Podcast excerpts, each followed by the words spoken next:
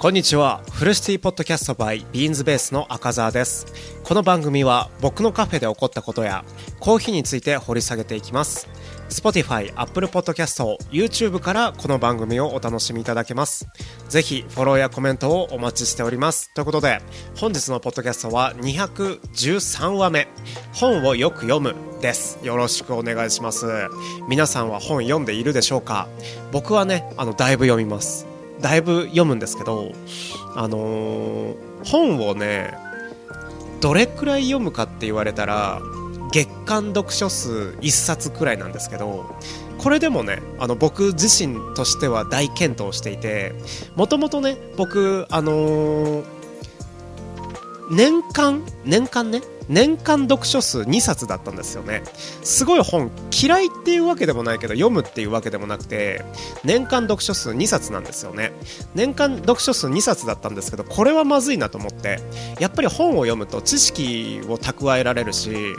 あとは集中力もね身につくと思っているので読書をしなければいけないとね思ってあの一冊ね読もうとしたんですけど一冊を読むね集中力がもともとない。うん。もともとないのでそれならばと思ってあのー、集中力を乱さないようにかけさせないようにあの本を読むにはどうしたらいいかってね考えたんですよね。それがあのー、1日に10冊を読むっていうねあの方法。つまり何て言うのかな。1日に10冊読了するんじゃなくて1日に10冊目を通すんですよね。つまり、あのー、1冊につき1ページとか2ページでもいいので1冊につき1ページ2ページ読むのを10冊やるので、まあ、つまりつまりが多いな。つまりね、あのー、1日に20ページ進んでることになるんですよね。わかる？1, 1冊2ページを、え、ー、と、10冊続けているので、1日に。なので、1日に20ページ進んでいることになるんですけど、あの、つまり、20ページ進むことによって、1月で、まあ、大体、600? 600枚くらいな600ページくらいなあの本なら1冊読んだことになるんですよね。そういうねあの本の読み方を最近していてそれをすることによって月間年間読書数2冊だった僕が月間読書数1冊にできたっていうねあの成功事例があるのでぜひね皆さんもやってみてください。あのー、